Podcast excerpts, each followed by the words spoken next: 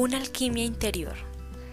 Desde la ventana de mi hotel londinense se ve el Big Ben, una presencia elegante y destacada entre la perspectiva del río, las nubes ondeantes y la extendida mezcolanza de las siluetas de los edificios. Como obra arquitectónica, el Big Ben posee magnificencia, pero descubro que a mi mirada le atrae más la abierta amplitud del cielo y el río. El panorama arriba y abajo de la redondeada brusquedad del Big Ben incluye un resplandor de torres y de puentes que, desde mi ventana, ocupan el primer plano. Noto que a primera vista mi mente percibe la vastedad del cielo cubierto de nubes y el brillo sedante del río como un majestuoso óleo pintado por una paisajista finisecular o como la instantánea de una postal perfecta. Pero cuando observo con más cuidado y presto más atención, noto que la quieta traducción como de instantánea de esa escena se disuelve en un torbellino de movimiento constante, en una serie continua de movimientos minúsculos que se agregan a una imagen sumamente alterada. Están los diminutos y sucesivos cambios en las formas de las nubes mientras se deslizan por el cielo, abriendo a veces claros a través de los cuales los rayos del sol se derraman sobre el paisaje iluminando las sombras en los manchones de luz. Está el brillo translúcido de los edificios, de las calles y de los brillantes autobuses rojos cuando momentáneamente los baña la luz. La escena que tengo ante mí riela con energía cinética. Lo mismo ocurre con nuestros paisajes interiores. El cambio de mi percepción refleja cómo trabaja la mente con tendencia a suponer, precipitadamente y sin que medie una observación ulterior, que ha asimilado la imagen global de un vistazo. Pero si uno continúa observando con mayor cuidado, se descubre el hecho a veces alarmante de que más allá de esa presunción inicial, siempre hay algo más por descubrir. Demasiado a menudo consideramos nuestras primeras impresiones, las conclusiones provenientes de un primer vistazo precipitado, como la verdadera última del momento. Pero si seguimos mirando y observando, tomamos conciencia de más detalles y matices, de cambios y segundos pensamientos y de mucho más. Podemos ver más las cosas como realmente son y no como aparentan ser. Podemos llegar a una comprensión más precisa del momento. Si prolongamos nuestra mirada hacia nuestro interior, a veces nuestra indagación puede detectar dolor detrás de las máscaras que llevamos. Pero si continuamos mirando, podemos ver que los patrones de la pena mantienen esa misma máscara en su lugar. Y a medida que investigamos más, vemos incluso cambiar y recomponerse esos patrones. Vemos que nuestras reacciones a las propias emociones pueden mantenernos distanciados de nosotros mismos. Y si enfocamos mejor y nos permitimos abrirnos con más honestidad, nuestra conciencia penetra todavía más, desenmarañando y disolviendo, desembarazándonos de las capas mientras miramos todavía más lejos. Comenzamos a conectarnos con partes más genuinas de nosotros mismos, al principio por vislumbres, luego cuando aguzamos nuestra mirada nos conectamos con una fuente que respira conciencia hacia el interior de cada capa de nuestro ser. Este libro trata sobre vernos a nosotros mismos, tal como genuinamente somos, no como nos juzgamos a primera vista cuando nos vemos a través de los filtros de nuestras presunciones habituales y de nuestros patrones emocionales. Exploraremos cómo por medio de la práctica de la atención consciente, un método de entrenamiento de la mente para expandir el alcance de la conciencia, que al mismo tiempo refina su precisión, podemos ir más allá de las limitadas maneras de vernos a nosotros mismos. Veremos cómo desembarazarnos de los hábitos emocionales que minan nuestra vida y nuestras relaciones. Descubriremos que una atención precisa puede investigar esos hábitos emocionales aportando una lúcida claridad para distinguir entre lo aparente y lo real.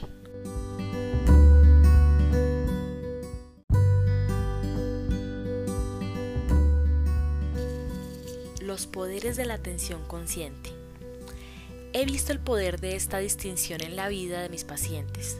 Una de ellas estaba obsesionada por considerar que no había hecho algo lo suficientemente bien. Aunque muy exitosa en su carrera, ella era una severa crítica de sí misma. Me decía, por ejemplo, La semana pasada tuve que hacer una presentación muy importante.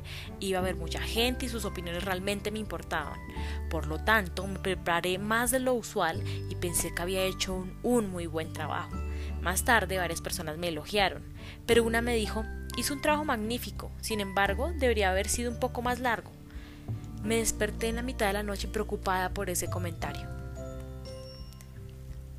No era un acontecimiento aislado. La sensación de que nunca hacía las cosas lo suficientemente bien la perseguía tanto en su trabajo como en su matrimonio o en el cuidado de sus hijos, incluso en la cocina. Era una preocupación constante que frustraba sus relaciones más próximas y que hacía que el menor desafío fuera una ocasión para dudar de sí misma o para criticarse.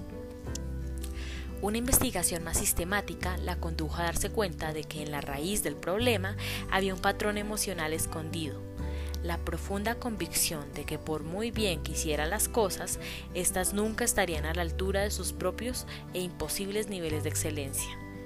Esta convicción errónea distorsionaba sus percepciones, razón por la cual pasaba por alto las evidencias de lo bien que en realidad hacía las cosas, y la condujo a exigirse demasiado, y por lo tanto a privarse del tiempo para los placeres significativos de la vida. La atención consciente nos ayuda a identificar tales patrones emocionales escondidos, trayéndolos a la luz de la conciencia de manera que podamos comenzar a liberarnos de su yugo. El mutuo conocimiento atento permitió que una pareja, cuyas peleas amenazaban su relación, detectara los patrones ocultos que los llevaban a discutir esencialmente lo mismo una y otra vez. La mujer comenzaba a sentirse insegura a propósito del cariño que él sentía por ella y se volvía exigente. Él sentía que ella lo controlaba y se alejaba enfadado. El resultado era una violenta pelea. Cuando ambos se calmaron y observaron de cerca lo que había sucedido, fueron capaces de ver que el colérico alejamiento de él y la angustiante coerción de ella eran reacciones emocionales ante una realidad simbólica subyacente. Una investigación más detallada reveló que sus constantes batallas tenían poco que ver con la situación presente y mucho con los significados simbólicos de lo que había pasado. La hipersensibilidad de ella a los signos de rechazo a causa de un sentimiento profundo del que estaba siendo emocionalmente privada y el temor de él a ser controlado. Aprender a identificar esas reacciones emocionales habituales cuando éstas se presentaban le permitió a la pareja acabar con las peleas y comunicarse más con una mejor disposición. Una mujer entregada a la meditación, asistía a largos retiros para intentar mitigar la angustia que a lo largo de su vida le habían provocado sensaciones de disociación, descubrió que esas sensaciones le obsesionaban más aún cuando meditaba en uno de esos retiros. Según dijo, la propia locura la sigue a una en la senda espiritual. Pero aprender a ver esas reacciones emocionales, aparentemente aterradoras, como transparentes y temporarias, le permitió emplearlas como aliciente para su práctica y volverla más comprensiva tanto respecto de sí misma como de los demás. Esta transformación comienza cuando reenfocamos las lentes de nuestro condicionamiento para ver las cosas con mayor claridad, como en realidad son uno puede preguntarse, ¿quién soy si no soy mi patrón usual de presunciones y definiciones de mí mismo? Esta pregunta puede ser respondida tanto de una perspectiva psicológica como espiritual, un proceso de descubrimiento interior que espero este libro inspirará.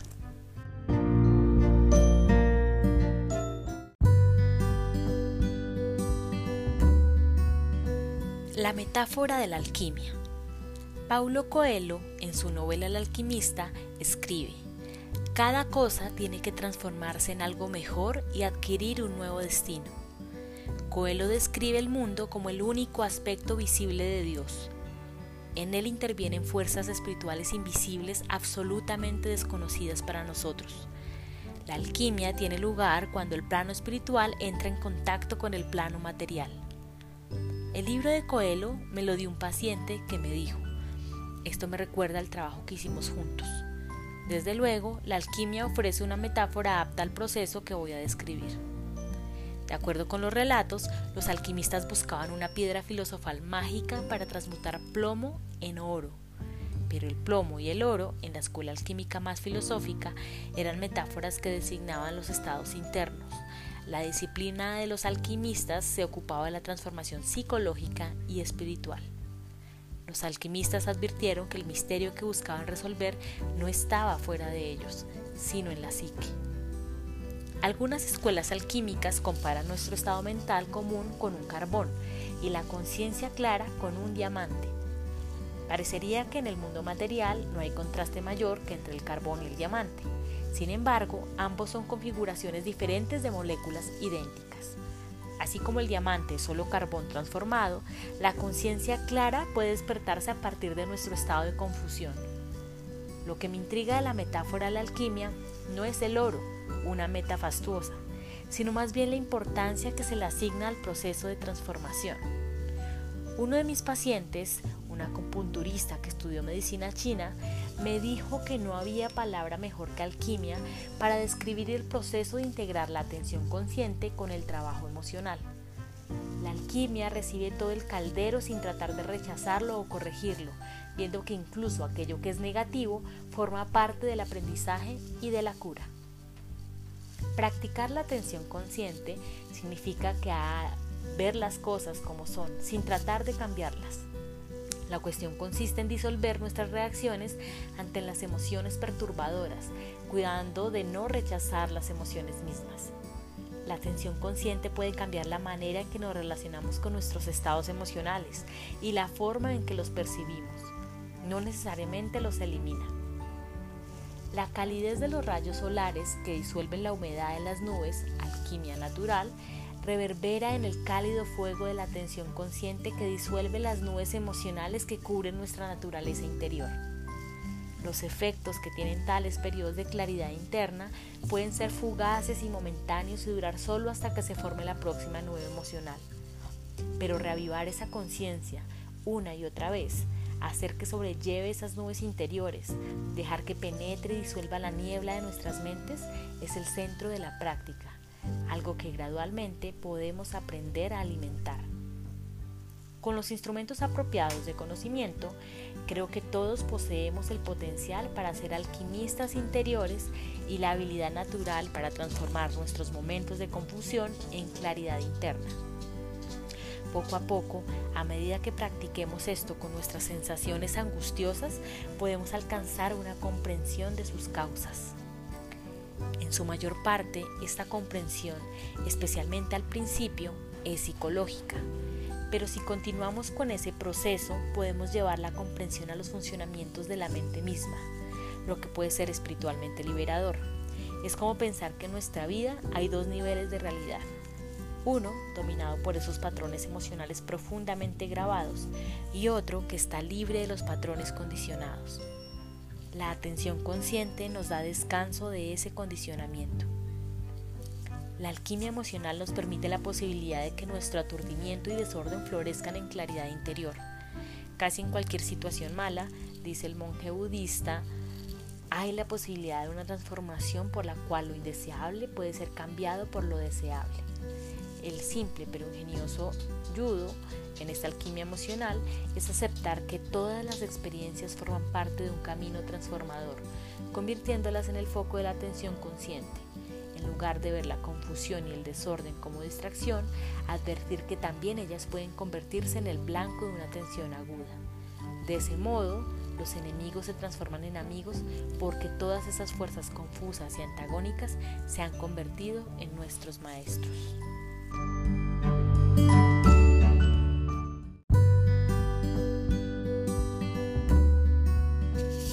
El conocimiento. Los físicos nos dicen qué ocurre cuando aumenta la humedad y las nubes adquieren tanta densidad que al principio la luz solar no puede penetrarlas para evaporar la humedad. Pronto la luz literalmente rebota en las gotas de agua, cada una de las cuales se convierte en un espejo esférico que disemina la luz en todas direcciones pero a medida que la constante presencia del sol calienta las gotas de agua que forman la nube, la humedad poco a poco comienza a evaporarse. Con el tiempo, las nubes se disipan. Esto es equiparable a la alquimia emocional, una transformación de estados emocionales confusos y densos a la claridad y la levedad del ser. La atención consciente, un conocimiento refinado, es el fuego en esa alquimia interior Dicho de otro modo, esto no significa que la niebla mental se disipará cada vez que seamos conscientes de ella, pero lo que puede cambiar es la manera en que percibimos y el modo en que nos relacionamos con los distintos estados mentales que encontramos. La atención consciente es un conocimiento contemplativo que cultiva la capacidad de ver las cosas tal como son en cada momento. De ordinario, nuestra atención oscila con bastante violencia, llevada de aquí para allá por pensamientos azarosos, recuerdos pasajeros, fantasías cautivadoras, raptos de cosas vistas, oídas o sentidas. En contraste, la atención consciente es inmune a la distracción, es atención continua a los movimientos de la mente misma. En lugar de ser arrastrada y aprisionada por un pensamiento o un sentimiento, la atención consciente observa constantemente sus pensamientos y sentimientos a medida que llegan y se van. Esencialmente, la atención consciente impone una nueva manera de prestar atención, un modo de expandir el alcance de la conciencia refinando al mismo tiempo su percepción. Con este entrenamiento de la mente aprendemos a salirnos de los pensamientos y sentimientos que nos sacan del momento presente y a afirmar la conciencia en la experiencia inmediata. Si el aturdimiento engendra disturbios emocionales, la habilidad para mantener nuestra mirada, para seguir mirando, puede traernos más claridad y discernimiento. La atención consciente tiene sus raíces en un antiguo sistema de psicología budista, poco conocido en Occidente, que incluso hoy brinda una sofisticada comprensión de las emociones dolorosas que sabotean nuestra felicidad. Esta psicología ofrece al trabajo interior una vía de acceso científica, una teoría de la mente a través de la cual todos, se trate de budistas o no, podemos alcanzar la lucidez y beneficiarnos de ella. Cuando aplicamos este acercamiento, el énfasis no se pone tanto en los problemas de nuestra vida, sino en conectarnos con la claridad y la sanidad de la mente misma. Si lo logramos, nuestros problemas son más fáciles de tratar y se convierten en oportunidades para aprender antes que en amenazas que se deben evitar. La psicología budista mantiene una visión alentadoramente positiva de la naturaleza humana Nuestros problemas emocionales son vistos como temporales y superficiales. El énfasis está puesto en lo que funciona bien en nosotros, lo cual constituye un antídoto contra la fijación de la psicología occidental sobre aquello que no funciona en nosotros. Vale decir que reconoce nuestras emociones angustiantes, pero las contempla como si éstas ocultaran nuestra bondad esencial, así como las nubes ocultan el sol. En ese sentido, nuestros momentos más oscuros y nuestros sentimientos más inquietantes son, si los empleamos de este modo, una oportunidad para develar nuestro buen juicio natural.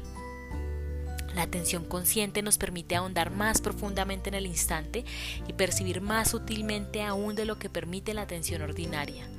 Así, la atención consciente crea una atención juiciosa, un espacio de claridad que emerge cuando apaciguamos la mente nos vuelve más perceptivos, más receptivos a los susurros de nuestro juicio intuitivo innato.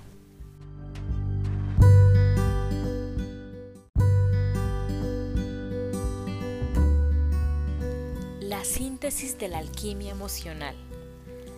Tanto mediante mi propio trabajo interior como gracias a mi trabajo como psicoterapeuta y directora de talleres, descubrí que al combinar la conciencia atenta con la investigación psicológica se forja un poderoso medio para penetrar en las emociones densas.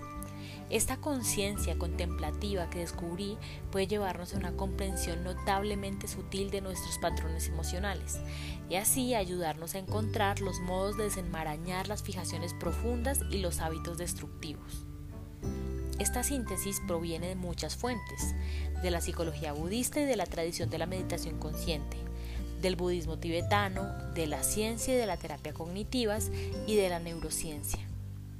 Entre los descubrimientos científicos que hay detrás de la alquimia emocional, es esencial saber que la atención consciente permite que el cerebro cambie de las emociones perturbadoras a las positivas y que se mantiene plástico a lo largo de la vida, cambiando a medida que aprendemos a enfrentarnos a los viejos hábitos. La neurociencia también revela que tenemos un momento crucial de elección, un cuarto de segundo mágico, durante el cual podemos rechazar un impulso emocional contraproducente. Todos estos hallazgos los he puesto en práctica. En este trabajo encontré dos métodos especialmente poderosos para detectar y transformar patrones emocionales, la meditación consciente y una reciente adaptación de la terapia cognitiva llamada terapia de esquema, que se concentra en la reparación de hábitos emocionales negativos de adaptación. Cada uno de estos métodos antiguos y modernos vuelve conscientes los hábitos emocionales destructivos, lo cual constituye el primer paso para su sanación. Tomar conciencia de estos hábitos emocionales es un primer paso, porque a menos que podamos comprenderlos y desafiarlos cuando los acontecimientos de nuestra vida los disparan, ellos nos dictan la manera de percibir y reaccionar. Y cuanto más se adueñan de nosotros, tanto más frecuentemente vuelven, complicándonos la vida en lo que atañe a nuestras relaciones, nuestro trabajo y nuestras formas más básicas de vernos a nosotros mismos. Cuando comencé mi trabajo como psicoterapeuta, estudié con el doctor Jeffrey Jung, fundador del Centro de Terapia Cognitiva de Nueva York. Por entonces, él estaba desarrollando la terapia de esquema, que se centra en la curación de los patrones negativos de adaptación o esquemas. Por ejemplo, las sensaciones de privación emocional o de perfeccionismo implacable. Trabajando con mis propios pacientes de terapia, comencé a combinar la atención consciente con la terapia de esquema, ya que juntas parecían funcionar muy natural y eficazmente. La terapia de esquema nos da un mapa claro de los hábitos destructivos, detalla los contornos emocionales de, por ejemplo, el miedo al abandono, con la constante aprensión que nuestra pareja nos deje también de las sensaciones de vulnerabilidad como los miedos irracionales a que una contrariedad menor en el trabajo signifique que uno pueda quedarse sin empleo ni hogar. Hay 10 esquemas mayores e incontables variaciones. La mayoría de nosotros tenemos uno o dos principales, aunque en cierta forma muchos sufrimos otros varios. Para, para completar la lista, otros esquemas comunes incluyen la imposibilidad de ser querido, el temor a que la gente nos rechace si realmente llegan a conocernos, la desconfianza, la sospecha constante de que aquellos que están más cerca de nosotros van a traicionarnos, la exclusión social, la sensación de no pertenencia, el fracaso, la sensación de que no podemos tener éxito en lo que hacemos. Finalmente están la sujeción, el eterno ceder a los deseos y requerimientos de otra gente y el arrogarse importancia la sensación de que uno por alguna razón es especial y por lo tanto está más allá de las reglas y de los límites ordinarios. Una primera aplicación de la atención consciente consiste en aprender a reconocer uno o más de estos patrones en nosotros mismos. Simplemente es útil reconocer cómo esos patrones operan en nuestra vida. Y el acto mismo de ser conscientes de ellos nos libera de su yugo. Luego están dadas las condiciones para que usemos las herramientas de la terapia de esquema para liberarnos de estas fijaciones destructivas.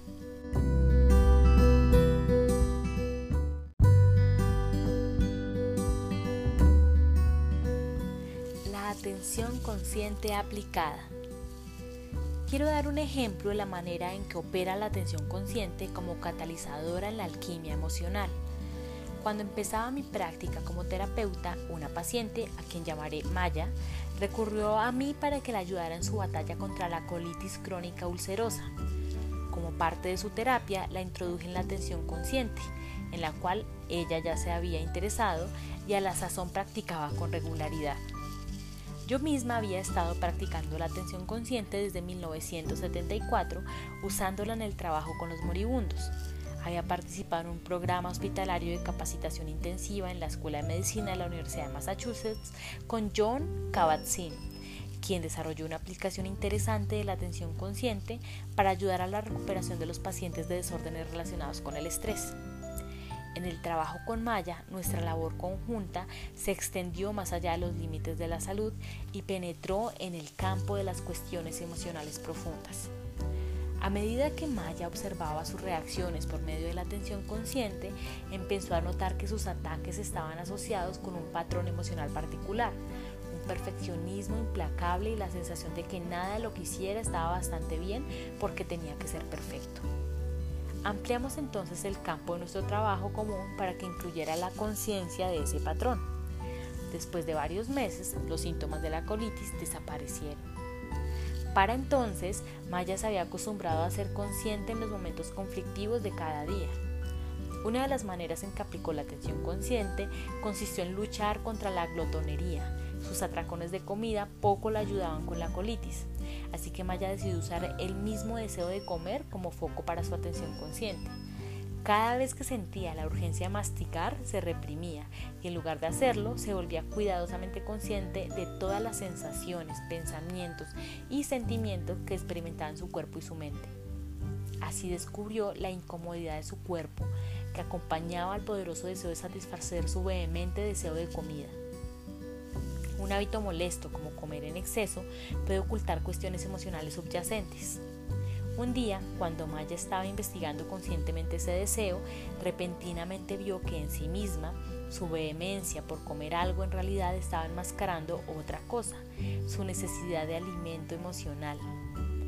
A medida que su investigación consciente sobre el deseo de comer se hizo más precisa, se dio cuenta de que sus sensaciones en realidad no se referían en absoluto a la comida, sino que se originaban en un vehemente deseo subyacente de llenar un vacío emocional interior. Su sensación de privación emocional, la sensación de que nunca tendría suficiente amor o atención, era para ella una cuestión de la mayor importancia, y eso la llevaba a comer. Esa sola intuición fue poderosa, pero Maya siguió esforzándose. Cuando atentamente advertía esos pensamientos y sensaciones, sin identificarse con ellos o sin juzgarse a sí misma, veía cómo se desvanecían y con el tiempo desaparecían. A medida que esos impulsos se desvanecían, lo mismo iba ocurriendo con su deseo de comer, y a medida que continuaba practicando eso en forma consecuente, cada vez que le acometía la urgencia de comer de más, descubría en sí misma una nueva fuerza, ya que el poder de su conciencia se hacía más fuerte que sus deseos de atiborrarse de comida. En el problema de Maya subyacía el profundo convencimiento de que nunca tendría bastante afecto o alimento, vale decir, de que siempre sufriría privaciones emocionales. Ese convencimiento del propio fracaso respecto de nosotros mismos y del mundo está muy enraizado. Cuando algo lo provoca, nuestras sensaciones lo detectan y nuestras percepciones se distorsionan. Produce reacciones emocionales exageradas como ira incontrolable, autocrítica intensa, distanciamiento emocional o en este caso atracones. Esos patrones profundamente instalados de pensamientos, sensaciones y hábitos se llaman esquemas negativos de adaptación. Estos hábitos emocionales operan como lentes poderosos sobre nuestra realidad, llevándonos a confundir la apariencia de las cosas con su realidad.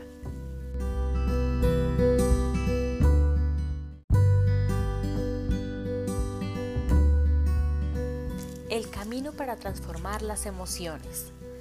Cuando sugería que Maya usaba la atención consciente contra los síntomas de la colitis y la ingesta compulsiva, yo estaba llevando la atención consciente más allá de su uso tradicional, vale decir como forma de meditación sobre nuestras experiencias usuales, para explorar intencionalmente el dominio de las cuestiones emocionales y de los patrones negativos de adaptación.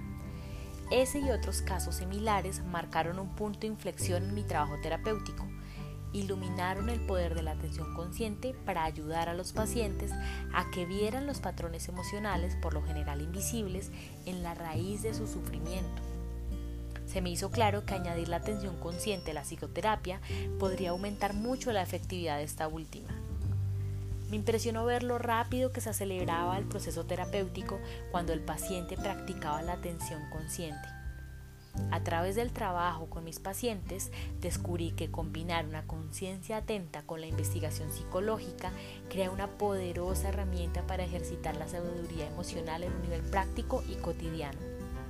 Hacer psicoterapia durante mucho tiempo generalmente implica llevar a la luz de la conciencia la anatomía detallada de los hábitos emocionales para que puedan ser investigados, para que puedan reflexionarse sobre ellos y para que puedan ser cambiados pero la atención consciente puede hacer que cualquier sistema psicoterapéutico sea más preciso y armónico, permitiéndonos llevar nuestra sabiduría al desarrollo psicológico. Antes que ver la terapia o incluso el terapeuta como la cura, podemos centrar nuestro foco en las cualidades curativas de nuestra propia sabiduría interior. Ese despertar no debe mantenerse al margen de nuestra vida como algo que solo hacemos en las horas aisladas que pasamos en el consultorio del terapeuta. Con el empleo la atención consciente puede formar parte de cada instante de nuestra vida. La atención consciente no solo entra en sinergia con la terapia de esquema, sino virtualmente con toda aproximación psicoterapéutica. Si se hace psicoterapia, la atención consciente brinda un modo de cultivar la capacidad de observación de uno mismo que luego puede llevarse a cualquier cosa con la que vayamos a encontrarnos durante el día. Combinar la atención consciente con la psicoterapia puede ayudarnos a emplear más plenamente de lo que nos permite la terapia la posibilidad de la exploración interna. Es obvio que no se necesita estar en psicoterapia para aplicar la atención consciente a los propios patrones de reactivación emocional. Este acercamiento también es una forma de educación para integrar la atención consciente con las emociones, trabajo que durante más de una década enseñé en mis talleres. Descubrí que aplicando estos métodos las personas desarrollan la capacidad de ser más conscientes, más sensibles y hábiles en el manejo de las reacciones emocionales que las perturban. Este libro refleja las muchas dimensiones y aplicaciones de la atención consciente. Puede que algunos lectores encuentren estímulos para cambiar de perspectiva y así sean llevados a ver las cosas de nuevas maneras. Puede que a otros les intrigue, intrigue la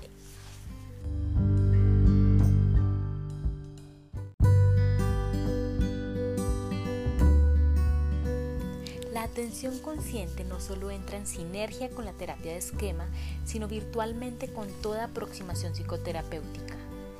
Si se hace psicoterapia, la atención consciente brinda un modo de cultivar la capacidad de observación de uno mismo que luego puede llevarse a cualquier cosa con la que vayamos a encontrarnos durante el día.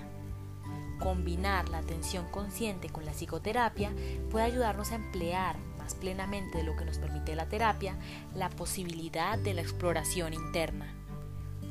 Es obvio que no se necesita estar en psicoterapia para aplicar la atención consciente a los propios patrones de reactivación emocional. Este acercamiento también es una forma de educación para integrar la atención consciente con las emociones, trabajo que durante más de una década enseñé en mis talleres descubrí que aplicando estos métodos las personas desarrollan la capacidad de ser más conscientes, más sensibles y hábiles en el manejo de las reacciones emocionales que las perturban. Este libro refleja las muchas dimensiones y aplicaciones de la atención consciente. Puede que algunos lectores encuentren estímulos para cambiar de perspectiva y así sean llevados a ver las cosas de nuevas maneras.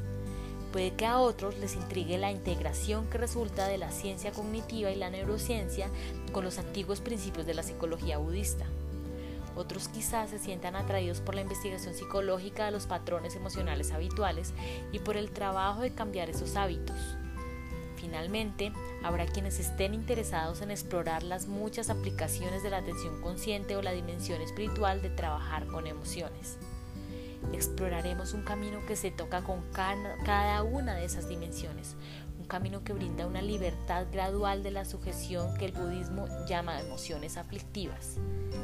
En cuanto a las turbulentas sensaciones que internamente nos perturban, no significa que podamos reducir las emociones que nos aturden en formulaciones claras, sino que podemos emplear una indagación progresiva para alcanzar pequeñas epifanías, percepciones interiores que se apoyen unas sobre otras en dirección a más claridad.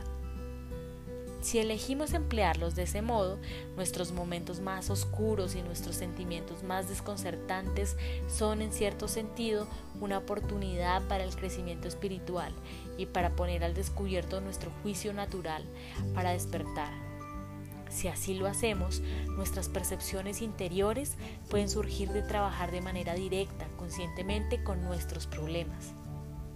Pensemos en la poderosa obsesión emocional o patrón como si se tratara del mago de Oz, en la escena en la que Dorothy y sus compañeros finalmente llegan al castillo de Oz.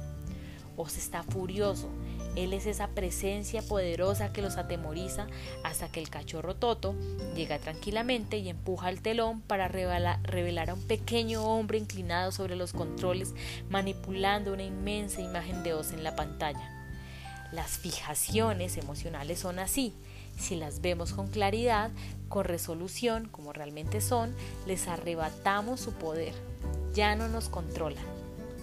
La confusión se vuelve claridad.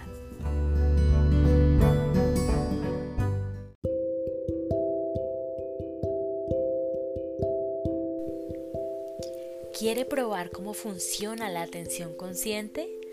Tómese ahora unos minutos para simplemente concentrar su atención, teniendo presente la manera en que la respiración hace que el aire entre y salga de su cuerpo. Note los leves movimientos de su cuerpo con cada respiración. Lleve su atención al ascenso y descenso del pecho o del vientre a medida que aspira y expira. Mantenga allí su atención durante varias bocanadas de aire, siendo consciente de su respiración de manera calma y sin esfuerzo permitiendo que sus ritmos se revelen naturalmente, permaneciendo presente con su conciencia.